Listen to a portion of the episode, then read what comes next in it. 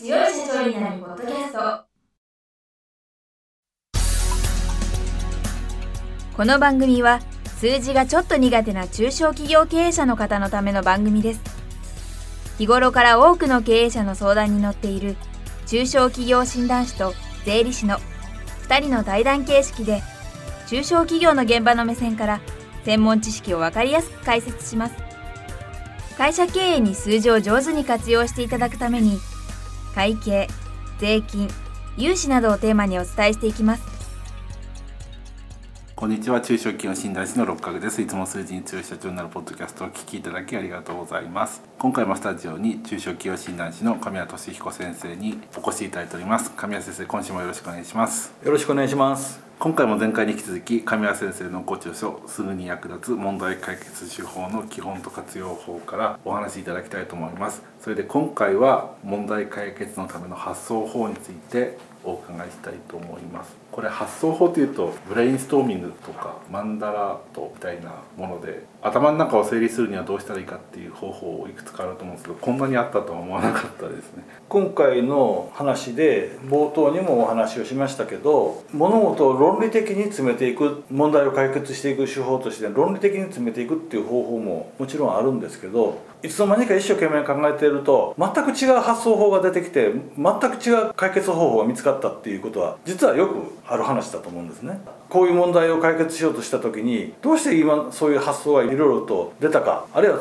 どうしてそういうのを生み出すことができたかっていうのはすごくその筋道を考えるのは大事な話じゃないかなと思ってでもちろんこれは前も言いましたけど僕が考えたわけじゃなくて、まあ、いろんな本を読んでるとそういうふうなことに気がついて言ってる方がたくさんいらっしゃいましてでそういうのをやっぱり一つまとめておく方がいいんだろうなというので一章を作りました。一つの章をそれでまとめてみました。どっかと論理ではやっぱりつながらないポンとこう飛んだ発想っていうのは出ることがあるんですけどそれが意外に重要だっていうことはあってしかもポンと飛んでるように見えて実はなんか下ではいろんな論理のつながりがあるんだけどただそれが見えなかっただけだっていうことも多々ある話で理屈を重ねて解決するっていう手法もあるでしょうけどいろんな発想の中からもっとちょっと自由な発想をしてみてでそこに合う問題をこういう飛んだ発想で解決してみようじゃないかという手法っていうのはもう昔からやられてる話なんですですよね。それが体系的にそうやって生み出していこうかっていうふうなことにはあまりなってないかもしれないです。でもやっぱり会議でやっぱりそういうことをやりながら重要に考えながらね会議をするっていうのもとっても大事な話だし実は会議を効率的に終わらせるためにはということでそういうふうなことを会議はこういうふうな色を分けてこっちはこういう発想に立つ人こっちはこういう発想に立つ人それでやってみたらどうかとかっていうような提案ももちろんあるわけでして。いろんなこう新しい発想を生み出す手法ってたくさんあると思うんですね。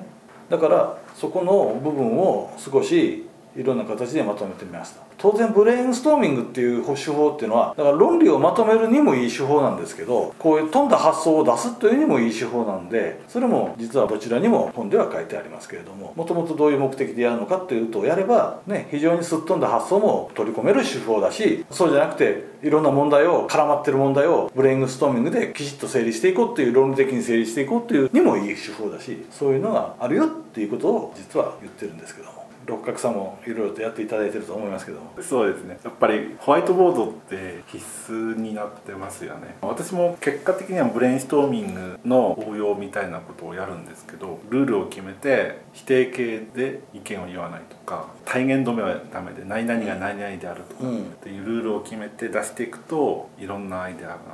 出てきてそうすると方向性がだんだん出てきてかつ参加者の参画意識が高まってきて押し付けられた考え方じゃないっていうことになってきて発想してること自体が目的になってるみたい。結局そこの部分っていうのは合意を得やすいというか皆さんの合意を得やすいっていうのもあるんだけどやっぱりこう正しい回答に近づいてるっていう実感も多分あると思うんですよね。だからやっぱりここにまさにこの問題解決の手法の大事なところでやっぱり正しい解決方法を導く手法の一つとしてやっぱりブレインストーミングっていうのは外せないっていうかやっぱりむしろそれをどうやってうまく使うかっていうのは非常に重要な活用方法。基本と活用って難しいのはブレインストーミングが一番難しいですよね。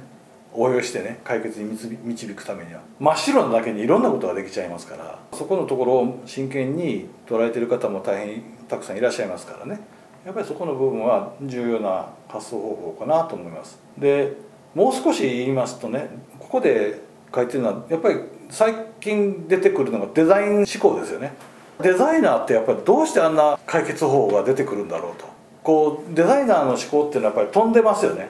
ある意味論理じゃなくてこういやここで緑を使ったらいいんだとかね。ここはやっぱり五角形を使うべきだとかね。もう理屈じゃないですね。ああいうでも正しい解決方法になるんですよね。それがやっぱり言われてるのがデザイン思考でありあるいは種に言ったらアート思考ということなのでこういうものをやっぱり積極的に応用して企業の問題解決につなげるっていうのはいかがですかという提案でもあるんですけどね。実際そうやって使ってる方いらっしゃいますから。是非この辺も勉強する価値あるんじゃないかと思って。そうですね。亀谷先生の本ですと iPod がデザイン思考の例として出てますけどやはり日本のその音楽プレイヤーの特徴とアップル社の音楽プレイヤーの特徴の違いがここなんかなと思うんですけど、うん、価値観だとかね。多分そうなんですよ。価値観だとか論理で解決しようというふうになってくると iPod ってやっぱり出てこないんですよ。出てくるかもしれないけどやっぱりそういう価値観とか美意識だとかいわゆるニーズはどういうふうに捉えればいいかとかと技術がいろいろ絡んでくると思うんですけれどもやっぱり非常に少しの典型的な解決例として出してますけども実際いろんなことがデザイン思考で解決してくってるっていうのはネットを引いてみればやること出てきますから、まあ、見ていただければいいんじゃないかなというふうに思いますけど一つ重要な手法としてね提案はしていけるなと思ってます。私はこのデザイン思考って苦手なんですけど、うん、だから苦手なんで逆にそういうデザイン思考の人の意見は取り入れるようにしてるんですけど、うん、アップル社って言いますかね iPhone なんかは確かスティーブ・ジョブスでしたスイッチはなくせとかプラグをなくせっていう話でで昔はイヤホンをつないでたのがなくなっちゃってなくしちゃったからこそ Bluetooth のイヤホンがあんだけ普及したんだろうな。だから日本人が開発すると安定性を取っちゃうか安定性って言いますかね。支持する人が多いデザインを優先しちゃうとそういったイヤホンを挿す穴を作らなくならなかっただろうなと思うんですよね。まあならないでしょうね。だから日本人だけじゃなくてアメリカ人だってたくさん反対したわけですからねあれだって。決してみんなが賛成していったわけじゃないんでやっぱり僕思ったのは理屈がつながらないからねみんな気持ち悪いんですよ。ああいう飛び抜けた発想方法想像の発想方法。だからやっぱり頭のいい仕方ではないんですけど論理がつながらない話っていうのはどっかなんかこう直感的に受け入れたくないっていうのもあるんでね。なるべくこういうふうにまとめて論理はないんだけどこういう発想方法は生きてるんだぞっていう論理が論理で攻めたい人にも分かるように書いたつもりなんですよ。やっぱり論理がつながらないとどっか否定したくなるわけですよそれは。だからそういう人も企業経営に関しては論理がつながらないと言ってもこういうので生きてるんだから解決方法に使ってねっていうそんなふうな提案みたいなことをしてるつもりではあるんですけどね。あの神谷先生も私も一応肩書きは経営コンサルタントなんですけどこういうところがあるから面白いんですよね。うん、答えが一つっていうところじゃないのでだからどっちかというと経営コンサルタントって答えを教えてくださいっていうことを言われてそれを回答する役割と思ってる人が多いんですけどそうではなくて答えを見つけ出す方法を教えるっていう役割そうですね。なんで、うん、それなんで神谷先生この本書いたんだと思うんですよね、うん、だからこの本はどういう目的で書かれたのかなっていうのはねそういう今みたいなデザイン思考の発想みたいなことをする人が増えてほしいっていうことで,、そうですね。我々が持ってるんじゃないんですよね。うん。本当そうです。これが結構日本人って足らないんじゃないのかなという気もしてるんですね。僕も含めてねどうも気持ち悪いんですよ。繋がらないだから 前澤さんとか堀江さんとか、とんがってるけど業績上げてますもんね、うん、おそらく柳井さんもそういうタイプだと思うんですよね、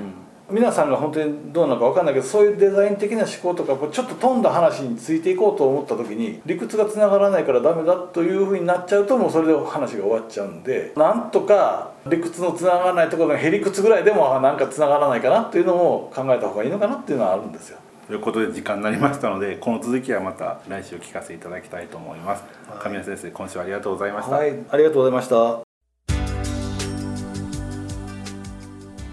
今回の対談はいかがでしたでしょうか？